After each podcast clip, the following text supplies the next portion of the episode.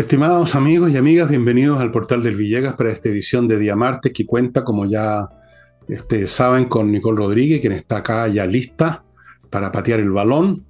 ¿Cómo estás, Nicole? Muy bien, Fernando, acá todos los martes y los jueves con ustedes, como tradición, hábito, como lo quieran llamar, costumbre, acá estamos. Bueno, costumbre, hábito, no sé, ah, algo por el Mejor dicho, obligación laboral.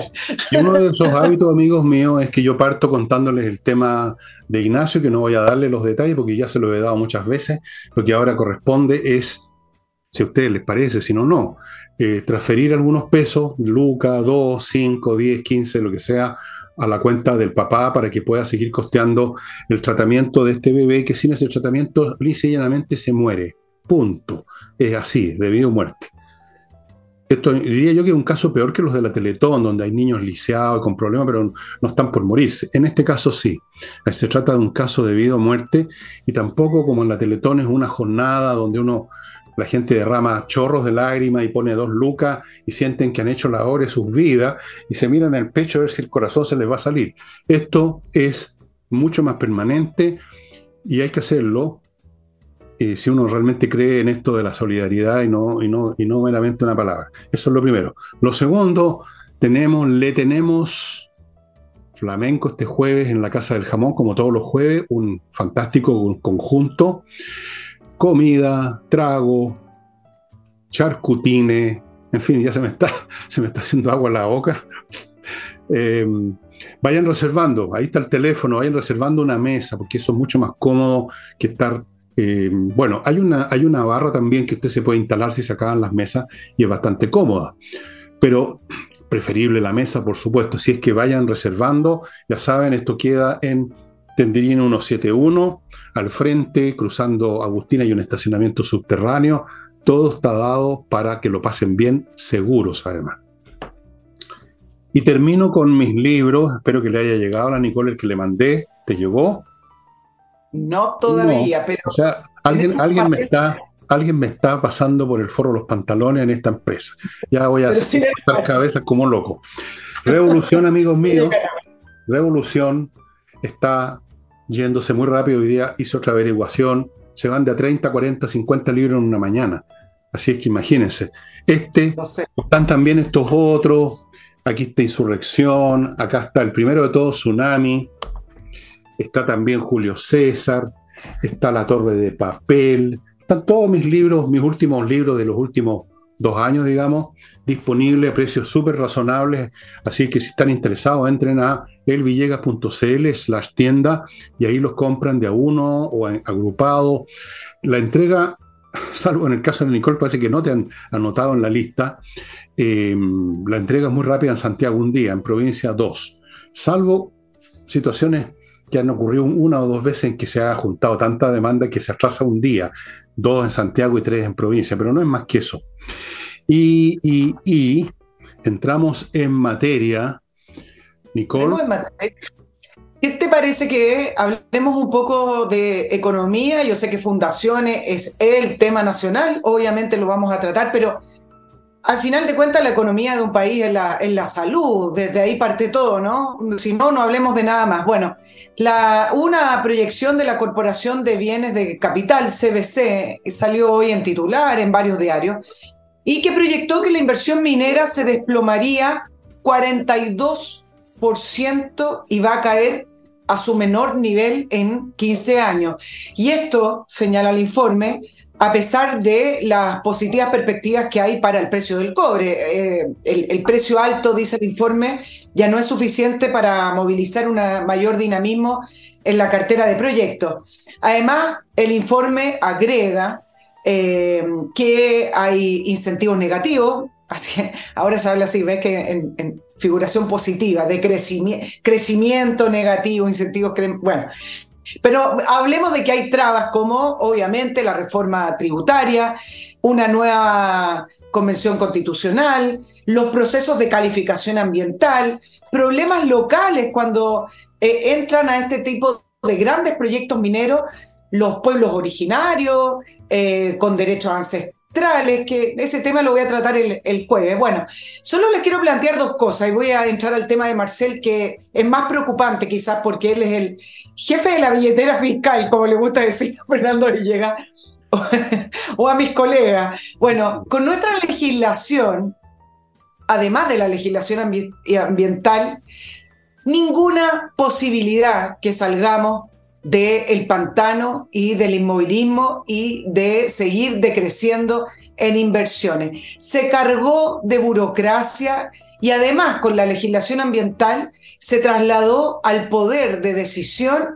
em, autoridades políticas de turno. Y eso todo lo entrampa, eso todo lo hace más oscuro y eso todo lo hace más difícil. Tenemos, según otros informes que salieron en, en, otros análisis, la mayor complejidad administrativa de permisos de toda la OCDE. El eh, proceso de aprobación, por ejemplo, de, un proyecto puede durar 12 años. Para que ustedes hagan una idea, esto fue información de la Comisión Nacional de Evaluación y Productividad. Además están lo que yo les comentaba, los grupos de presión como son los pueblos originarios que han parado por estos derechos internacionales y por tratados que ha firmado Chile y por nuestra propia legislación ambiental, todos estos grupos que son después tomados por abogados que cobran fortuna, también terminan siendo favorecidos por tribunales con sumas mucho, muy importantes, mucho más allá de lo que correspondería. Y entonces, ¿qué tenemos ante este escenario? Tenemos muchas cosas de qué hablar, pero hoy me voy a concentrar en la política nacional del hidrógeno verde, que es algo que le eh, reviste de mucho orgullo al gobierno porque este es un gobierno ambientalista. Hoy día volví a revisar el programa de gobierno y decía que este es el primer gobierno ecológico de nuestro país. Yo no sé por qué eso es un, es un plus. Em, no lo sé, depende, ¿no? No sé. Em, y te voy a comentar por qué estoy hablando del hidrógeno eh, verde, porque con un gobierno que quiere instalar un, relato y escenarios prácticamente ficticios ante su reforma y ante su política económica, el ministro Marcel, en el Chile Day, y esto lo estoy sacando de una columna muy interesante que saqué, le voy a decir, el, autor de, este planteamiento, Jorge Quirós, lo saqué de una columna del Mercurio, planteó que el eh, ministro Marcel está haciendo política económica parecido a lo que se llaman los pueblos Potenkin. Esto es relacionado con Catalina la Grande, que después Fernando me interesaría que tú lo plantearas, en el sentido de crear discursos con el fin de exhibir una visión atractiva del país escondiendo eh, la realidad. ¿Y qué es lo que pasó? ¿Por qué plantea esto el columnista? Porque en el Chile de ahí en Canadá, el ministro Marcel sostuvo que en nuestro país había más de 40 proyectos de hidrógeno verde en desarrollo, titulares, fue aplaudido, mira que vamos bien. Bueno, y todo esto fue respaldado con una presentación eh, identificando geográficamente algunos puntos en Chile con respecto a estos 40 proyectos. Y este columnista hizo el trabajo de revisarlo y plantea lo siguiente. Primero, no son 40, son 21 proyectos. De los 21 proyectos, 17 son iniciativas que están en una etapa embrionaria, tiene un, un, nombre técnico que es prefet, prefit, lo que significa que aún no han decidido invertir en Chile, es decir, están, están mirando, están leyendo, están tanteando. Ninguno de estos 17 proyectos han iniciado las tratativas para el servicio de evaluación de impacto ambiental. Ya dijimos que una vez iniciado ese proceso puede durar 12 años. De los cuatro restantes, que están en etapa piloto, es decir, avanzaron un poco más, vamos a ver si funciona el piloto, uno de esos 17 ya se fue a Estados Unidos. Entonces el columnista, con mucha información y muy claro, planteaba que ese, uno de los proyectos que era Cabo Negro en el, Parque Eólico Faro del Sur, ya retiraron el proyecto del Servicio de Evaluación de Impacto Ambiental por las exigencias de la Ceremi del medio ambiente y ya apareció el mismo proyecto, pero con una inversión muchísimo mayor en Estados Unidos, en Texas. Y yo creo que es interesante porque eso ejemplifica de qué manera se mueven los inversionistas eh, que están en el rubro. Si acá no me funciona, se van a otra parte. Siempre hay posibilidades. Hay una carrera mundial por el hidrógeno verde, por explotar el tema del hidrógeno verde, y Chile se está perdiendo sus oportunidades entre el relato la idea de que vamos a ser y la idea de que nosotros vamos a ser una potencia en el hidrógeno verde simplemente porque tenemos las ganas o las intenciones, pero sin llevar a cabo las políticas correctas para que podamos ser esa potencia. Bueno, eh, te cuento qué es lo que es eso del el, sistema o, la técnica Potenkin. Resulta, estimados amigos, que durante, hasta el día de hoy, pero pongamos en el siglo XIX, XVIII, XIX, Rusia era el país más atrasado, no diría de Europa, porque realmente no es un país europeo, un país más bien semiasiático. Era un país muy atrasado. Eh, se salía de Petrogrado o de Moscú y eh, era una cosa medieval, los siervos de la tierra tratados a patadas, una cosa que ustedes pueden ver en las novelas de, de Gogol, por ejemplo, un autor ruso de ese siglo, pueden leer en, en Goncharov, etc. Entonces, de repente, el zar salía de su palacio, de su ciudad, como Petrogrado, que fue construida, San Petersburgo, que fue construida con la muerte de miles de personas. Así se hacen las cosas en Rusia cuando hay tiranía. Tú ordenas hacer algo y no importa cuáles son las consecuencias. Salía a echar una mirada al campo y entonces llegaba este señor Potenkin y armaba un paisaje artificial, unos pueblos artificiales. Era la pura fachada, porque por supuesto el zar no se iba a bajar del carruaje a ensuciarse las botas en el barro. Entonces había unos, había unos supuestos campesinos rozagantes, bien vestidos, con las ropas de lino impecable, recién salidas de Sandrico, digamos. Todo perfecto. Y entonces le daban esta imagen al para que estuviera contento y tranquilo. Y todo era una puesta en escena, pero como de monos animados. Eso era. Y es lo que está haciendo Marcel, por lo que tú estás contando, es lo que está haciendo el entero gobierno, porque son un fracaso, no pueden hacer nada, no pueden administrar el país, tampoco pueden hacer la revolución. En sus mentes coincide la incompetencia la torpeza y la mediocridad con grandes esperanzas, como en esa novela de Charles Dickens, grandes ilusiones fantasiosas que no tienen cuerpo. Y esa mezcla lleva necesariamente al fracaso. Y cuando una persona o una institución empieza a fracasar sistemáticamente, en algunos casos alguien se pega un tiro, otros llegan a la clínica con depresión y hay otros que se construyen un mundo de fantasía empiezan a mentir y luego empiezan a creerse sus propias mentiras y ya no saben cuál es la verdad, ya no distinguen verdad de mentiras. Es un mundo donde no existe verdad, es como Alice en el País de las Maravillas. Yo les recomiendo que lean ese libro. Eh, el fracaso lleva a eso. Voy a poner un ejemplo que está en otro ámbito totalmente distinto. Cuando el Tercer Reich estaba siendo absolutamente derrotado por todos lados, a finales del 44 ya estaban en Europa los aliados, los rusos iban avanzando, y habían llegado a Polonia, estaban empezando a apretar al Tercer Reich.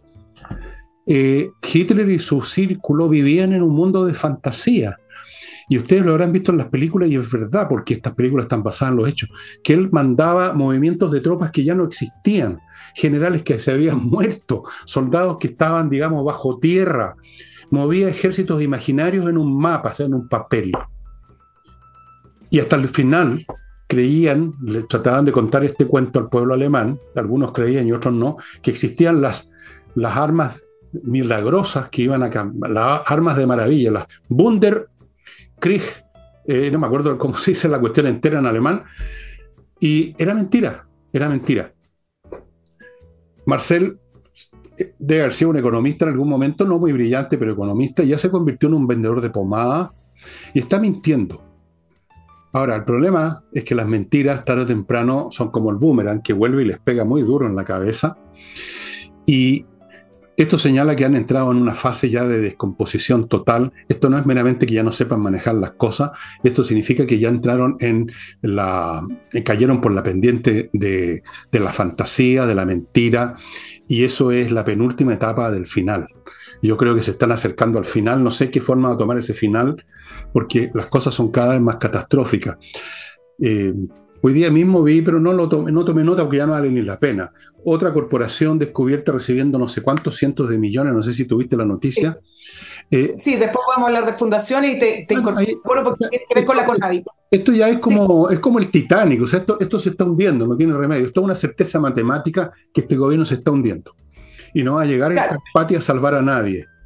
No, no va, no va a llegar. y lo que ocurre en la situación que tú estabas comentando en, em, en, la Rusia zarista eh, o con el ejemplo de Hitler, tiene que ver con que a medida que van perdiendo cada vez mayor capacidad y poder, cuando se les empieza a desmoronar, no viene una reflexión para cambiar el camino, no viene una reflexión para decir nos equivocamos, cambiemos de rumbo, como muchos han esperado que este gobierno lo hiciera después del 4 de septiembre, después del 7 de mayo y después de una serie de otras situaciones como los indultos, etc. Lo que ocurre es que empiezan a crear mayores fantasías, se empiezan a, quedar insertos en un loop de relato del cual no salen y creo que eso es lo que estamos viendo hoy eh, del gobierno. No, no viene una entrada a la realidad, de decir, cambiemos el rumbo porque estamos equivocados. Viene una afirmarse al poder y decir, bueno, digamos más cosas para que la gente nos, nos acompañe si es que es posible. Bueno, esto, esto era, era de esperar, porque finalmente, ¿qué clase de personas son estos que llegaron al gobierno, a los ministerios, los que se infiltraron a lo largo de años en los colegios profesionales, todo este mundo? Este es el mundo, es el subgrupo más incompetente que jamás ha nacido se ha criado y respirado en este país. Un grupo humano, la izquierda, llamémosla por simplificar, buena para el discurseo insustancial y mentiroso, ahora último, eh, repleto de fantasías progresistas que no tienen asidero en la realidad de la vida, en la realidad de la naturaleza humana, de la economía, y que llegaron al poder por circunstancias realmente muy especiales y esa incompetencia y ese fantaseo y esa falta de sustancia humana y profesional, evidentemente que se tiene que manifestar en la realidad y, lamentablemente los que pagan el pato de esta, toda esta incompetencia no son ellos, sino nosotros, porque ellos llegado el momento van a saltar al bote y se van a ir a instituciones internacionales uno, otros se van a retirar, se van a fondear en algún lado, qué sé yo los que está pagando el pato son todas estas personas que iban a tener trabajo con las inversiones mineras y que no las van a tener porque no hay inversiones mineras, las personas que iban a tener trabajo en las inversiones de la, economía chilena en general, pero no hay inversión, no hay trabajo, las empresas están quebrando una tras otra, no hay, la gente que busca pega no encuentra, están desesperados, estamos pagando el pato, la mayoría, la enorme, enorme mayoría de los chilenos, porque llegaron a la a la cabina de mando unos incompetentes, pues. ¿sí? ¿Qué, qué, se esperaban? ¿Qué se esperaban? Y ahora los incompetentes que no saben manejar el avión y el avión va cayendo en picado, se asoman a donde están los pasajeros y les dicen que todo está bien. ¿eh? El, síndrome Potenkin. Todo está perfecto. No miren por las ventanillas, se podrían engañar. No es que estemos cayendo, es que el planeta se dio vuelta para el otro lado. Entonces, no se puede esperar más de esta gente y yo creo que nos estamos aproximando a una crisis terminal mucho más antes de lo que ustedes piensan. Sí, yo creo que quizás, no, no del todo, pero un, detalle que a lo mejor ejemplifica esa, esa crisis, cómo el gobierno ha ido triplicando, duplicando y, sumando mayores comisiones ante los problemas. Eh, tenemos, por ejemplo, comisión para la probidad, ¿no es cierto? El tema de fundaciones, que ya voy a hablar de las novedades del, caso de crisis de corrupción institucional. Comisión para la Paz y Entendimiento, ganando tiempo en la Araucanía, porque la verdad es que va a ser muy difícil. Ya tienen problemas en eh, los dichos del presidente que habló de las tierras ancestrales y los títulos de Merced. Entonces, quienes integran la comisión dicen, bueno, pero ¿nos dedicamos a los títulos de Merced y los revisamos legalmente para el tema tierra o los o los derechos ancestrales de las tierras, porque ahí pareciera ser que es desde el biobío, el biobío marca el norte y todo el sur, entonces es medio, el, presidente habla y no se da cuenta que tiene efectos. Bueno, después viene la Comisión para el Hidrógeno Verde, y te planteé el tema del hidrógeno verde porque te voy a hablar uno de los integrantes de esa comisión, y en cuarto lugar tenemos la ya famosa y negativa Comisión contra la Desinformación. Me voy a referir a los dos últimos. Uno, me voy a quedar con el tema de la Comisión para la, Desinformación, eh, porque mucha gente ¿Me va, ¿Vamos a hacer una pausa? Sí. Una pequeña pausa, por favor, Nicole. Perdona que te interrumpa, pero si no, tengo que estar viendo los tiempos acá. Eh, tengo que hacer el papel desagradable de medir los tiempos. Todos me odian porque te interrumpo, me, insultan, me patean. No. me atrevo a, No vale la pena escucharme tanto. Vamos, vamos con las menciones. Estoy, estoy, estoy condenado, pero en fin. Amigos, si usted tiene una empresa ordénela bien, manéjela bien. Ojo con las cuentas, porque ahí es donde muchas empresas, incluso con buenas ideas, no, no, funcionan, quiebran porque no ordenaron. Kame ERP es un software financiero, contable y administrativo para que no pase eso, para que usted controle todo lo que pasa en la empresa, todo. Por ejemplo, quiénes de los clientes no están pagando, cosa que a veces se puede olvidar. Si uno no tiene un registro, un software, una inteligencia artificial que le dice, Juan Pérez no ha pagado hace 33 días, 5 horas y 4 minutos. Factura electrónica, revisión de estados financieros, control de stock de productos, eh, integración con los bancos, con el servicio impuesto interno, con Mercado Libre, todo eso. Deje en manos de una inteligencia artificial sus problemas de organización, de ese tiempo para pensar nuevos productos, nuevos servicios y deje que el, software financiero, este robot fantástico, le haga posible mantener su empresa funcionando bien. Kame ERP, consulten amigos. Continúo con la Club, que ya saben es un, detergente en dos variantes, uno para la ropa, otro para la losa los usamos en mi casa, los dos son estupendos, biodegradables, hipoalergénicos, se los traen a la casa. ¿Qué más se puede pedir? Póngase en contacto, ahí están los datos. Continúo con Edifito, otro software, todo es software ahora, para la administración de edificios integralmente. Un edificio es como una empresa en cierto sentido, tiene muchos aspectos que hay que controlar y cuando uno no tiene una inteligencia artificial que lo ayude, uno de vez en cuando mete las patas. Yo la meto cada rato, así que soy un metedor de pata en serie. Bueno, si yo manejara un edificio se me olvidaría, se me olvidaría todo. Entonces, edifito, estimados amigos. Mentira, no se me olvida nada en este mundo, pero para que estén contentos ustedes. Continúo ahora con kc-consulting.cl, un grupo de profesionales para asesorías contables y tributarias para que usted tenga la contabilidad ordenada, para que la tributación que paga la empresa y que paga el personal o que paga usted como ejecutivo, como dueño, sea la correcta, ni más ni menos. Todo eso, amigo, reportes, dashboard automatizado, todo el paquete kc-consulting.cl para, para contactarse con ellos. Póngase en contacto con el siguiente sitio de internet, tuasesoriatributaria.cl, tu asesoría tributaria todo pegado.cl. Adelante, Nicole, vaya con lo suyo ahora. Vamos a, quedarnos con eh, las dos últimas comisiones que, que, nombré, la del hidrógeno verde y la Comisión contra la Desinformación.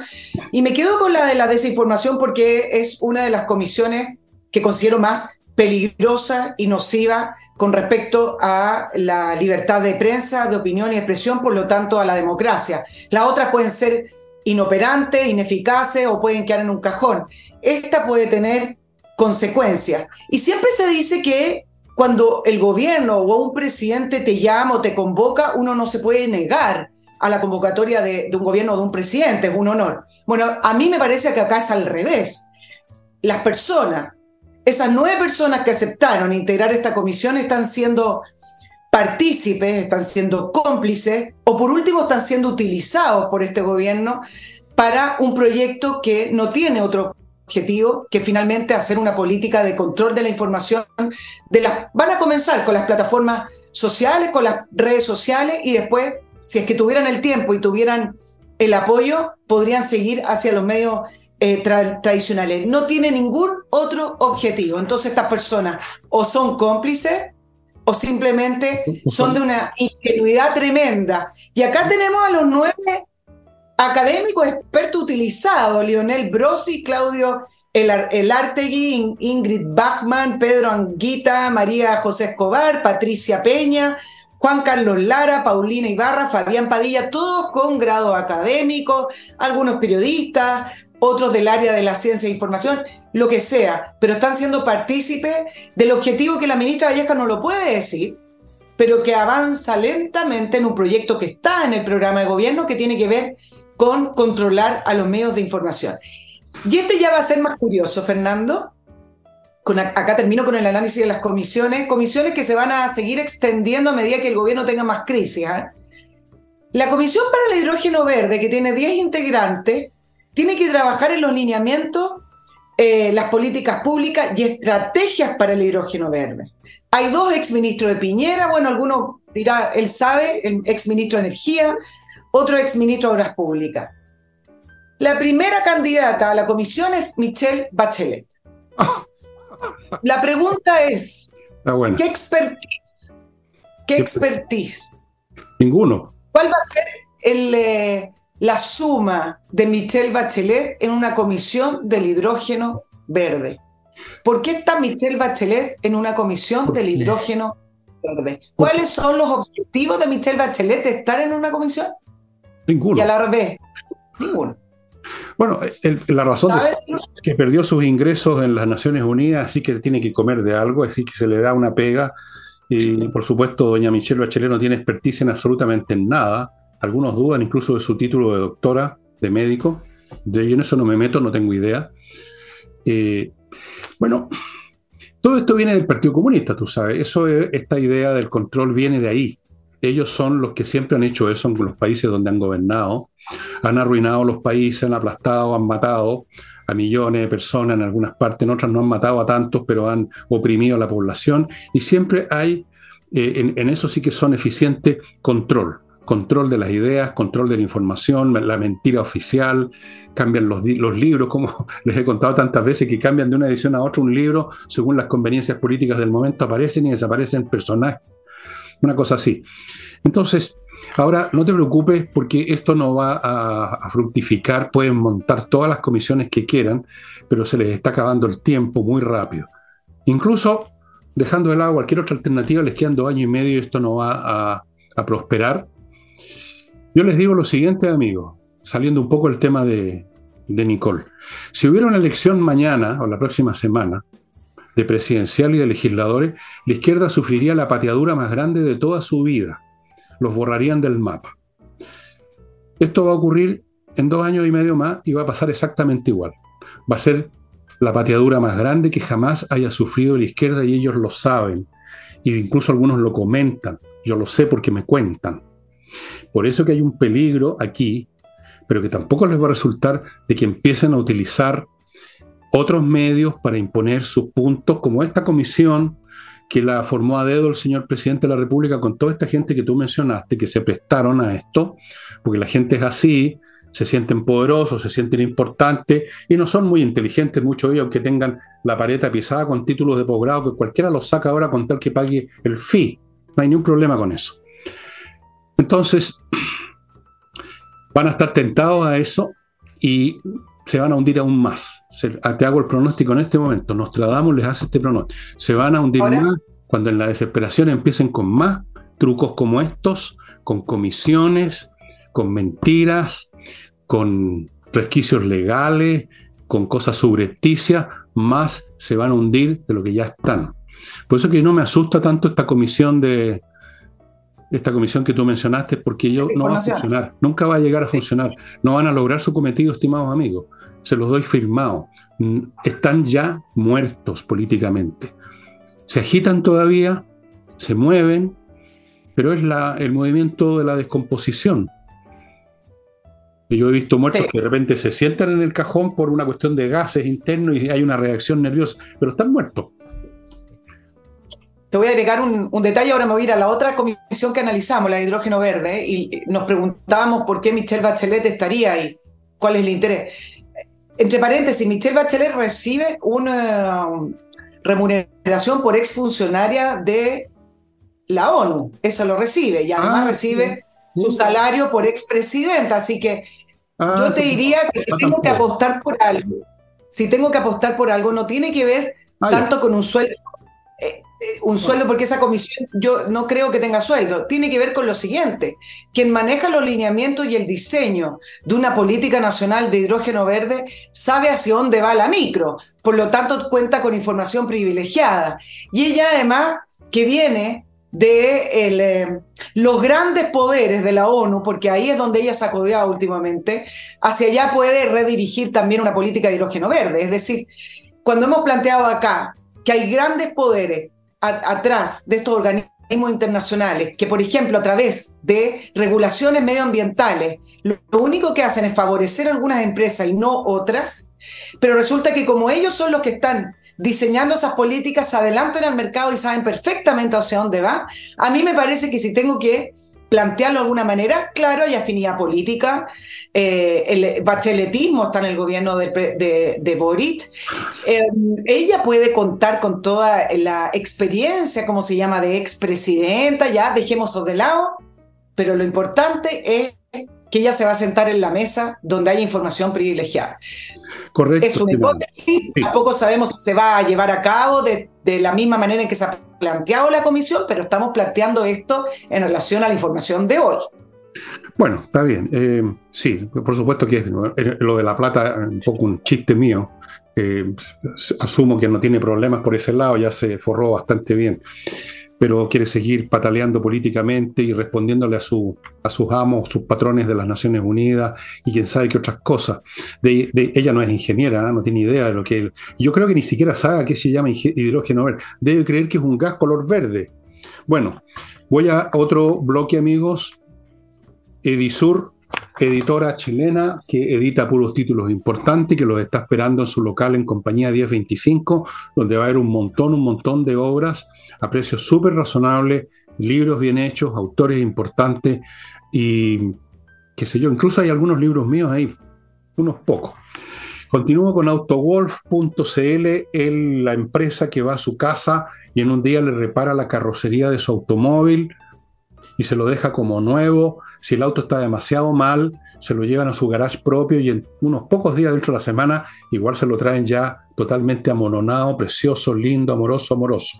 Autowolf.cl.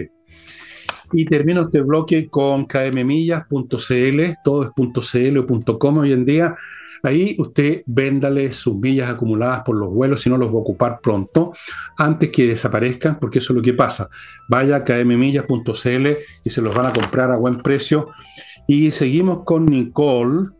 ¿Qué te parece, Nicole, que vamos a las fundaciones. esto, esto es demasiado, esto es un tumor purulento y pestilente que crece y crece y crece y crece y crece. Creo que hoy día mismo hubo otra noticia sobre una corporación, tú tienes los detalles ahí, me parece. Sí, así es. Mira, el tema de las fundaciones se ha dado tal cual como lo planteamos desde el día uno. Esto va a crecer en la medida en que eh, las personas sigan dando información y a medida que las instituciones hagan parte. Empezamos ya esta tercera, casi cuarta semana con esta crisis instalada no en Revolución Democrática ni en una diputada, sino que en la moneda, en el gobierno, en el Estado, partidos políticos y las fundaciones, que son al final de cuentas extensiones de los partidos políticos. Ya vamos en nueve regiones que mm, están siendo investigadas por eh, Fiscalía se suma alrededor de 14 mil millones de pesos. Yo creo que son más, ¿ah? pero bueno, hasta el fin de semana eran 14 mil millones de pesos. Em, algunas consideraciones políticas. Mientras los ministros intentaban controlar la crisis, Toá, Monsalve, Vallejo, entró a escena al que vamos a llamar el nuevo Marcel, que es el ministro de Justicia Luis Cordero. El nuevo técnico, el nuevo ministro sectorial que entra a calmar una crisis para poder explicar técnicamente que esto, en esto no hay ilícito. Y entonces con todo su vocabulario, en, en, inglés diría su fancy words, todo su vocabulario además académico, enredado, donde los periodistas no pueden hacer muchas contrapreguntas porque al final todo tiene un sustento académico y legal, él nos entró a explicar que prácticamente acá no hay delito. Esto es lo mismo que Marcelo hubiera explicado el tema de corrupción con fundaciones diciendo que no hay delito porque la plata que salió suma exactamente igual a la plata que recibieron las fundaciones. O sea, Es más o menos, es el tipo de explicación que hace Luis Cordero. Pero aquí vale la pena repetirlo, lo de las fundaciones no es ilegal, es un mecanismo legal usado irregularmente, usado corruptamente, si quieren, de una manera extendida a lo largo del Estado y de una manera extendida a los partidos políticos. Si el gobierno no toma medidas adecuadas, medidas que realmente hagan un corte, eh, no pida responsabilidades, aunque sean responsabilidades políticas, entonces para mí ya no estamos ni siquiera frente a un gobierno ineficaz, incompetente, inexperto de dos almas, estamos ante un gobierno indecente. Tan, tan fácil como esa palabra. Ahora, yo te quería plantear, Fernando, también, eh, y con esto voy terminando para. Después entramos al tema con Adi. Ahora, no es tan extraño también que no se sorprenda que un presidente no esté molesto y se preocupe de, salvar a, a su cercano, viniendo un grupo político y de dirigentes que avalaron y ensalzaron y apoyaron la violencia para derrocar un gobierno. Los mismos que respaldaban y aplaudían la evasión, los mismos que nunca han respetado las reglas y si las reglas no se acomodan a ello, entonces lo que hay que hacer es cambiar las reglas y lo intentaron con la nueva constitución. Es decir, correr el cerco porque la sociedad tiene que cambiar según lo que ellos piensan. Entonces, para ellos, esto comienza con la estructura del Estado y para eso necesitan ese, ese recurso que ellos, me imagino que piensan casi que es propio. Por lo tanto, simplemente llegó al gobierno personas que tienen esta ideología y que se juntó con un Estado cuyo esquema de administración es 100% propicio para seguir robando o para seguir sacando plata. Correcto. Eh, no me acuerdo exactamente qué expresión usé para calificar a Cordero cuando recién lo nombraron, eh, pero me parece algo así que venía, este, este, personaje venía a tratar de, bueno, de arreglar cosas sobre la base de, no sobre la base de la ley, de la justicia y lo correcto, sino de cualquier manera. Y, pero hay que concederle que tiene razón en que no es delito esto, es mucho peor que un delito. Un delito además supone que todos estamos de acuerdo en que hay una norma que al ser quebrantada se llama delito y es sancionable. El punto es, el punto central es que para la gente que forma parte de este gobierno, para este gobierno, esto no es un delito, sino que es parte de una estrategia para generar una máquina de traspaso de fondos y de acción evangelizadora con sus ideas en las masas, especialmente los jóvenes que están disponibles para cualquier cosa. Esto es mucho peor que un delito. Esto es no un quebrantamiento de una ley, esto es el quebrantamiento del Estado en su conjunto, un, quebrantamiento de la institucionalidad, un quebrantamiento de lo que es Chile, de su historia. Y es lógico que sea un quebrantamiento de todo porque ellos son revolucionarios. Una revolución significa terminar con un, con un, régimen para instaurar otro. Es completamente coherente, por lo tanto no podemos esperar que el gobierno corte ninguna cosa. ¿Cómo se va a cortar a sí mismo el gobierno? No se van a hacer el araquiri, evidentemente. Entonces, quieren ganar tiempo, quieren salvar el día y entonces inventan cuentos, inventan comisiones, hacen declaraciones. Viene el señor Cordero, que es el especialista en, en todo con la jerga eh, judicial. Y todo esto no tiene que ver con una búsqueda de los delincuentes, de los que son culpables, aunque rueden algunas cabezas para tranquilizar a la gente, pero no porque tengan una convicción que hubo un delito, sino porque quieren simplemente seguir en lo mismo y para eso tienen que hacer alguna comedia de justicia, una comedia de sanción, una comedia de que este es un gobierno que no va a permitir que estas cosas pasen, cuando el propio gobierno es el que las inició y las fomenta.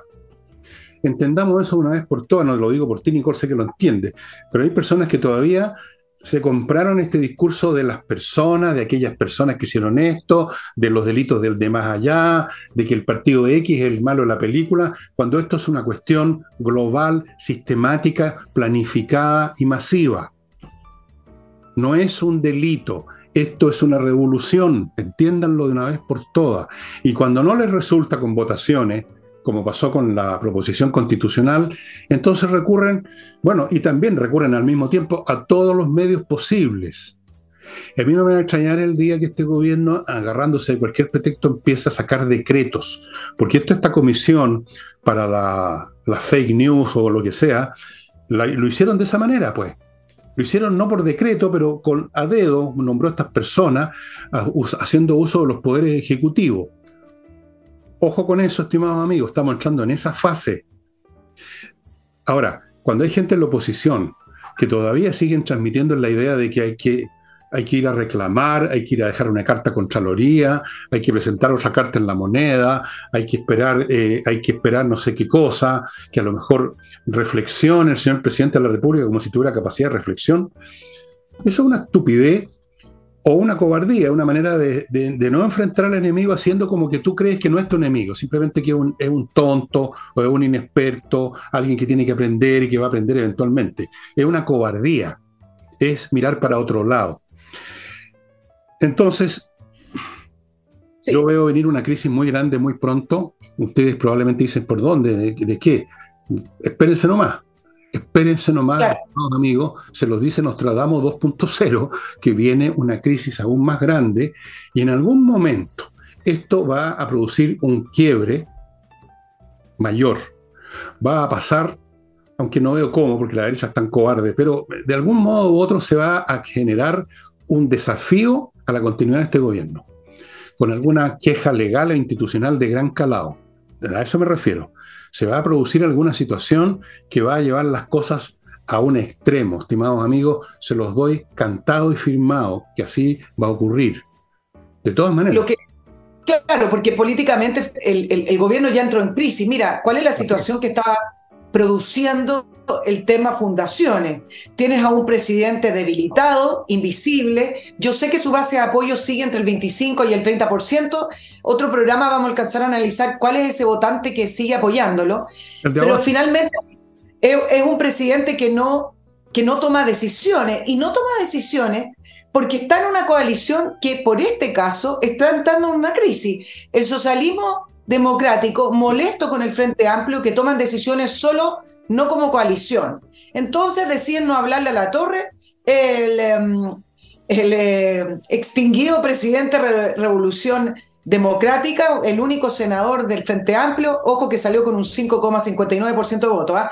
Luego el Partido Socialista tomó la delantera y dijo que a Montes no se toca, y entonces, ¿qué pasa? Que si tocan a Montes cae Jackson, eh, ya vamos a hablar de Jackson por el tema con Adi, y entonces ninguno de los dos cae. Entonces tiene que salir, todo, tiene que salir prácticamente el gabinete completo el fin de semana a defender a ambos ministros, porque si cae uno, va a caer otro. Mientras tanto, siguen saliendo más fundaciones eh, que también empieza a salpicar, por ejemplo, a la presidenta del PPD, Natalia Piergantile, la fundación participa con otros montos, montos un poco menores. ¿ah? Cuando uno hace una planilla, un auditor me mandó una planilla y uno ve que sí, estas cosas siempre han ocurrido, es efectivo, pero durante el año 2021-22 esto fue una bomba explosiva.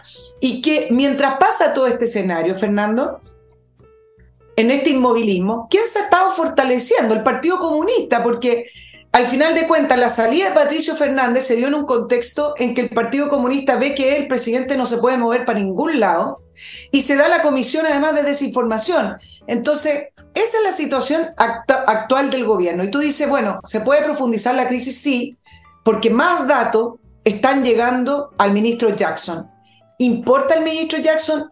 Para las lógicas del Frente Amplio sí importa, porque ha sido el compañero con el cual llegó al poder el presidente Boric y porque Revolución Democrática es el partido político más importante y más fuerte, tanto en votos como territorialmente del Frente Amplio. Cada, cada Jackson, cada revolución democrática, y ahí solamente quedaría el Partido Comunista con Convergencia Social, que es el partido de el presidente, pero es un partido muy pequeño eh, con menos votos que Revolución Democrática. Por eso el tema de hoy es importante, donde el diputado Andrés Jounet denunció a Contraloría la entrega de los 440 millones de pesos desde la Cornadi a una consultora, para que ustedes vean, y acá está, eh, esto es lo indecente, digamos, creada en febrero de este año para hacer toda una política de eh, dar a conocer las lenguas Kunsa y Quechua, eh, tanto en Cañete como en Atacama. Y entonces cada vez más hay más información que deriva del ministerio del ministro Jackson donde en algún minuto va a quedar expuesto porque cada vez el cerco se achica más. Sí, yo creo en todo caso que la crisis no va a pasar por la caída de alguno de estos pelafustanes, ni mucho menos. Esto no, no, no va a ser por una crisis necesariamente que ocurra en el ámbito político, porque la derecha es, un cero a la izquierda, son una manca cobarde y no, no van a hacer nada. Yo creo que va a venir de, de donde, donde, vinieron, donde vino el 4S, va a venir de la masa poblacional. Fíjate que si el día de mañana alguien organizara bien una lista de firmas pidiendo la renuncia de este gobierno, unas nuevas elecciones, ese puro mecanismo, suponte tú que junta un 60 o 70% de firmas de los que tienen poder electoral, eso ya sería la bomba de hidrógeno para este gobierno. Esas son las cosas. Esto no esta crisis no va a ser gatillada por los cobardones de la oposición, o porque cayó un ministro y entra otro, o por alguna situación de ese tipo, por cualquier otra institución, porque están todos o, acobardados o metidos en el baile, tienen intereses, o están eh, chantajeados, o tienen miedo por una razón o por otra. Eso te lo puedo decir, esto ocupa, pasa por todas las instituciones del Estado, no las voy a mencionar una por una, todas, todas ellas. Esto va a venir de abajo, esto va a venir de la gente. Fue la gente la que echó abajo la proposición constitucional, no fueron los políticos. Fue la gente que votó y los mandó a la cresta. Fue la gente la que votó eh, en estas elecciones más por los republicanos y aplastó a todos los demás. Por la gente va a venir esto. La cosa toma tiempo, pero no mucho tiempo ya, porque ya está el ánimo. En todas las encuestas, en todas las reacciones, ante todas las situaciones, uno observa el mismo, la misma constante matemática. Entre un 60 y un 70% de la población lo único que quiere es que este gobierno desaparezca. ¿Sí o no? Y eso, si se cristaliza en una iniciativa como la que te digo, o alguna otra, eh, simplemente este gobierno ahí va a entrar en una crisis terminal porque no veo qué podría hacer un gobierno si tiene a dos tercios del país pidiendo que se vayan. ¿Cómo se sostienen? Y las instituciones que les podría servir en un país comunista, ¿verdad? Que tienen el poder físico también y por último tienen la KGB y el ejército. Bueno, aquí no tienen esas cosas. No tienen, esas, no tienen nada están en el aire. Están absolutamente en el aire. Y ahora déjame ver esta último, este penúltimo bloque, Nicole. Tengo que ir graduando ya los tiempos. Torch, no les voy a mostrar la linterna, pero se la he mostrado mucho no hoy día por lo menos, linternas desde unas pequeñas que ando trayendo en el bolsillo, otras más grandes, otras que se ponen en la cabeza, otras, bueno, todas potentes, todas con su propia batería autónoma que se carga con una unidad USB, todas resisten golpes, todas resisten caídas al agua, son realmente fantásticas con un poder lumínico extraordinario. Torch. Sigo con Compre Oro, amigos. Si usted quiere tener una reserva financiera en estos tiempos turbulentos, con el señor Marcel vendiendo mentiras, compreoro.com. Vaya a comprar lingotes de oro, compre lingotes de plata y con eso usted está tranquilo porque el oro y la plata son valores intrínsecos, no son papeles. Y usted los puede llevar a donde quiera y donde sea que los lleve y donde sea que los ponga en venta va a encontrar compradores y usted va a tener liquidez. Compreoro.com. Y termino este bloque con el Learning Group que ya a ver, hoy día es 11, ustedes están viendo esto en 11. Mañana para ustedes, pasado mañana para mí, parte el curso de oratoria en el Learning Group. Yo ya les he explicado por qué es bueno desarrollar capacidades oratorias. No se trata de dar discursos políticos, se trata de que comunicarse con claridad y convicción es importante en todos los, los negocios de la vida, en todos los trámites. Learning Group. Ya, señora Nicole. Voy a tomar el tema que tú hablas de, la, crisis y le voy a agregar un elemento que me parece que es un elemento novedoso y parte y propio de estos tiempos eh, en relación a distintas crisis de gobiernos que han existido a lo largo del tiempo. Todos los gobiernos tienen crisis, pero en esta puntualmente la mm, actitud y proactividad que ha tenido la sociedad civil de meterse a ver los convenios, muchos publicados. Lo que pasa es que el Estado no hace el cruce de información, pero eh, todos los días yo veo, no solamente en redes sociales, me llega el mail del programa, Fernando, información de personas o instituciones o grupos de personas que les interesa saber quién más traspasó dinero, en qué se ha gastado su, la plata de, todos nosotros. Y ese componente va a hacer que esta, esta crisis, a diferencia de los indultos que el presidente tomó la posición de tirar en la primera línea a Luis Cordero para explicar que el timbre de los indultos estaba bien puesto, por lo tanto no hay nada irregular, pero esperó que se fuera diluyendo en el tiempo. Bueno, la misma práctica a través de la comisión contra la, con la, por la probidad y otras situaciones que simplemente son para maquillar el momento, está esperando que se vaya a, diluir este tema. Me parece muy difícil que se diluya en el corto y mediano plazo, porque hay una proactividad que en mi vida ni de periodista había visto.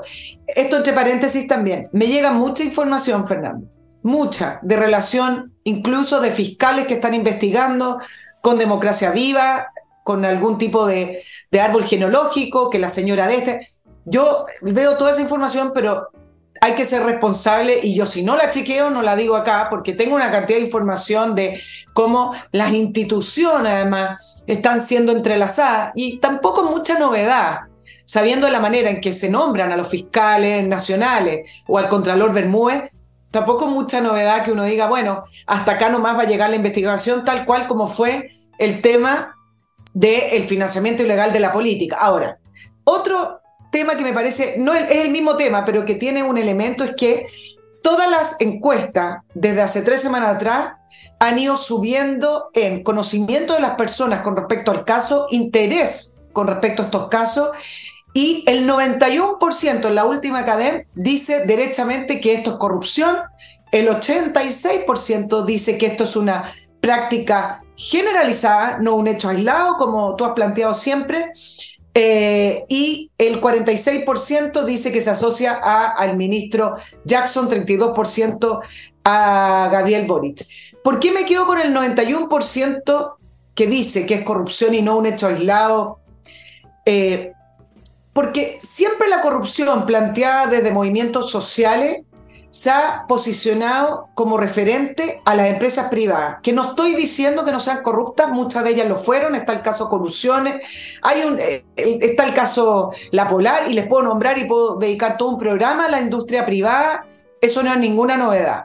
Eh, la corrupción está en el no más TAC, porque son eh, cobros abusivos, en la ISAPRE, en la AFP que, que tenían comisiones fantasmas. Pero Nunca se había puesto el eje en que la corrupción venía desde el Estado, incluso con estos temas, como por ejemplo los cobros de los TAC y la autopista, que están directamente relacionadas con políticas públicas, es decir, quienes escriben los contratos son funcionarios públicos, son políticos y son autoridades, por lo tanto sí es un tema del Estado, pero primera vez que veo una encuesta tan alta con un número que posiciona el tema de la corrupción en el Estado. Y esto no es que me parezca bien, porque es una lástima, porque eso nos empobrece y eso nos hace finalmente retroceder y quedar eh, en un Chile entrampado, sino que me parece que por primera vez veo algo que se viene tejiendo desde la concertación. Chile es un país mucho más corrupto, es un Estado mucho más fallido de lo que demostraban todas las estadísticas a nivel mundial. La diferencia está en que, por ejemplo, un país como Perú tiene una fiscalía que investiga a sus presidentes y por lo tanto sale mucho más arriba en, las estadísticas que Chile. A Chile le gusta esconder. A Chile le gusta no saber y por eso hemos permanecido más o menos abajo a nivel latinoamericano. Correcto. Eh, amigos, el último bloque que les juro, os juro, patriciastocker.com un grupo de profesionales encargado de registrar la marca de su la marca que usted haya inventado para una empresa o lo que sea, en Chile y en el extranjero, luego renovarla, defenderla, conservarla, fundamental, estimados amigos, para que no tengan problemas posteriormente. El tema de las marcas bien, es bien, bien jodido, si aparecen algunos a reclamar y hay demanda y etcétera. patriciastocker.com, no deje esto para otro día, hágalo ya mañana. Continúo con Remodeling, la empresa con puros profesionales, puros profesionales partiendo de arquitectos, pintores, expertos en parqué, etcétera, para remodelar su casa bien hecho, bien hecho. Nada de chasquillismo, leninismo. Continúo con Climo. Amigos, esta sí que es climatización de primera categoría, con una promoción ahora. Usted compra un equipo y a los seis meses no se necesita antes gratis una mantención. Yo tengo el equipo dos, tres años, ya diría yo, y nunca he tenido necesidad de mantenciones. son estupendos. O sea, pero si vienen a mantener para que corregir un 0,01 que, que no está tan bien, estupendo, gratis.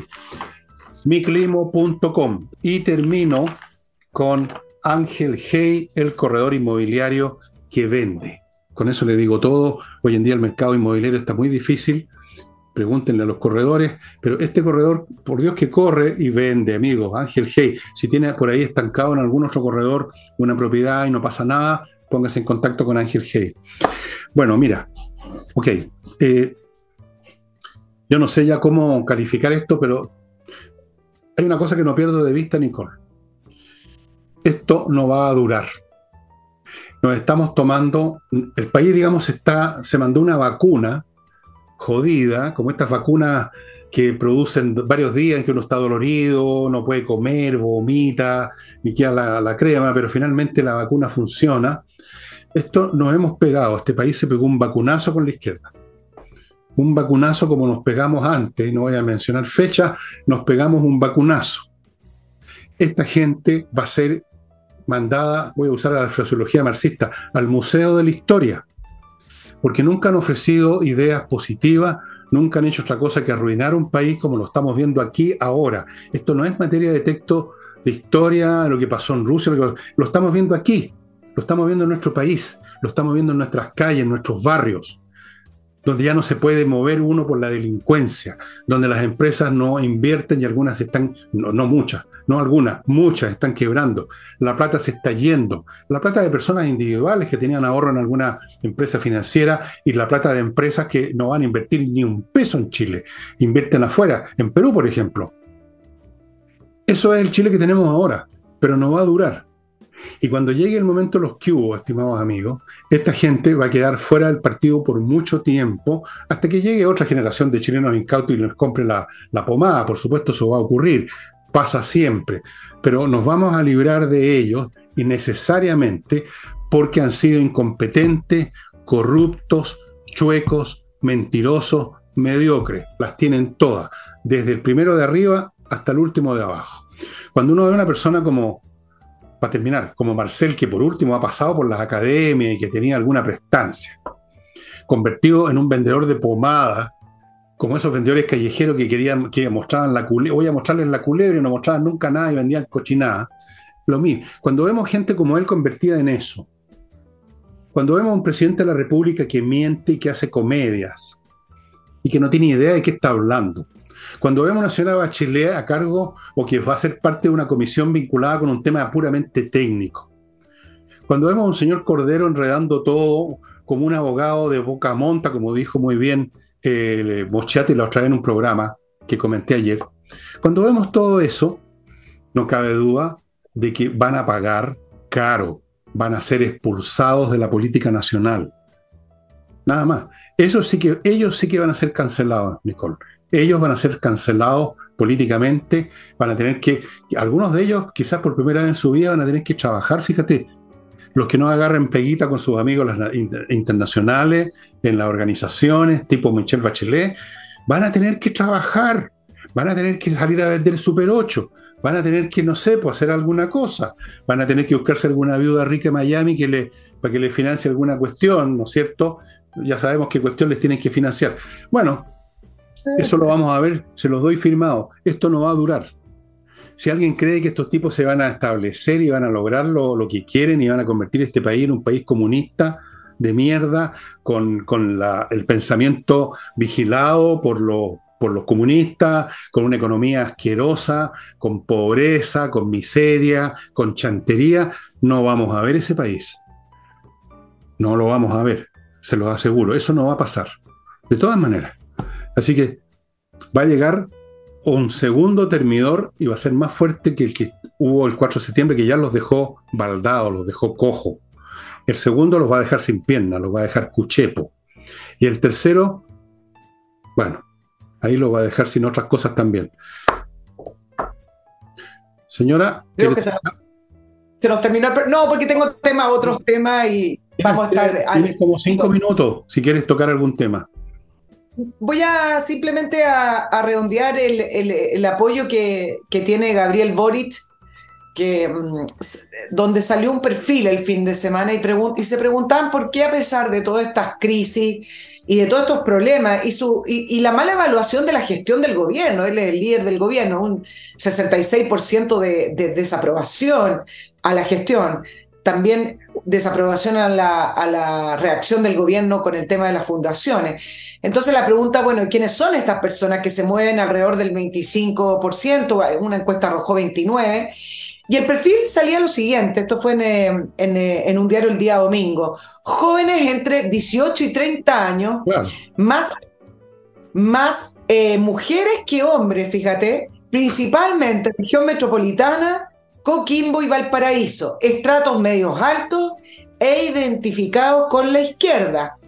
Jóvenes con mayor educación, yo diría que más bien no mayor educación, sino que yo le pondría ahí empapados con esta política woke, woke, no sé. Según cifras del CEP, por ejemplo, en este mismo perfil hay una diferencia del voto de la primera y segunda vuelta. Acuérdense que en primera vuelta, Boric obtuvo un 25, y algo por ciento.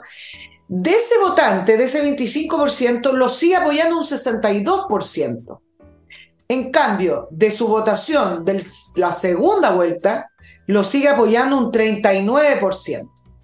Ahora, quienes no fueron a votar, solamente un 14% lo apoya. Y para concluir el análisis de este voto duro o este apoyo duro que tiene Boric a pesar de todos los problemas de su gobierno y de él como presidente, dice que son jóvenes que sienten afinidad a estas causas, a estas causas algunas sociales, algunas de agenda de, de género, como por ejemplo el LGTB, etc. Entonces ahí uno entiende por qué en la gira que va a emprender el, el presidente Boric el día miércoles, donde va a tener tres ejes, economía, 50 años del golpe, el miércoles, el jueves voy a hablar de esto, eh, y eh, también el, desarrollo sustentable, él decidió viajar con una comisión con respecto a la economía solo de mujeres. ¿Qué país representa su economía solo de mujeres? No tiene nada que ver con la diversidad de actores que deberían ir en, eh, esa comitiva, pero para él es un plus, para, para, él es lo correcto porque se presenta ante el mundo con esta causa del feminismo, el primer gobierno feminista de Chile que al final son puras banderas que son leceras, que no sirven para nada. Bueno, pero mira, si es que pasa que este, este grupo que llegó al poder, eh, muchos de ellos creen que se puede gobernar, que se puede vivir en la vida enarbolando causas como un escolar un escolar que no, que no tiene problemas con enarbolar causa porque son los papás y las mamás los que lo visten y lo alimentan. No tiene que preocuparse de los problemas materiales, así que se puede dedicar a las causas, a las causas, cualquier estupidez que le pongan por delante. Eh, depende cuándo naciste y dónde, si te conviertes en nazi, en, joven de los pioneros rojos, si te conviertes en progresista, si te conviertes en feminista, si te conviertes en cualquier tontería. Es un grupo aspiracional que se ven en el espejo en Boric, en cuanto a las mujeres que a lo mejor están enamoradas, aunque están ahí enamorados del personaje equivocado, ¿no? No, no deberían enamorarse de una de alguien que, digamos, como dijéramos, más claro en este aspecto. Dejémoslo ahí. Eh, pero incluso en ese sector, como tú diste la cifra, está perdiendo apoyo, porque la cosa no, se está derrumbando incluso en los sectores más duros. Pero por último, aunque no se derrumbaran, eh, son una minoría ya. Yo diría, dos tercios del país quiere que este gobierno se acabe mañana, ojalá. Ojalá. O sea, estoy seguro que se hacen esa pregunta. Ninguna encuesta se ha atrevido. ¿Le gustaría a usted que este gobierno eh, llamara a elecciones en el Congreso, en la moneda mañana? Yo te aseguro que el 70% o un poco menos va a decir sí. Junta queremos. Eso se dijo el 18 de septiembre de 1810, ¿ah? no confundan. Ya. Y ahora ponemos término junta, digamos, nuevas elecciones, todo eso, por supuesto, pues. Ah, no sean mal pensados. Ya, hemos puesto, hemos llegado al final del programa, estimados amigos, pero el jueves Nicole nos va a, a tratar los temas que le quedaron pendientes Hoy día siempre le quedan y los nuevos que son. un millón de temas. Eh, es así, es, insufrible esta mujer. Ya, nos vemos, nos vemos el jueves. Chao, chao. Chao, chao.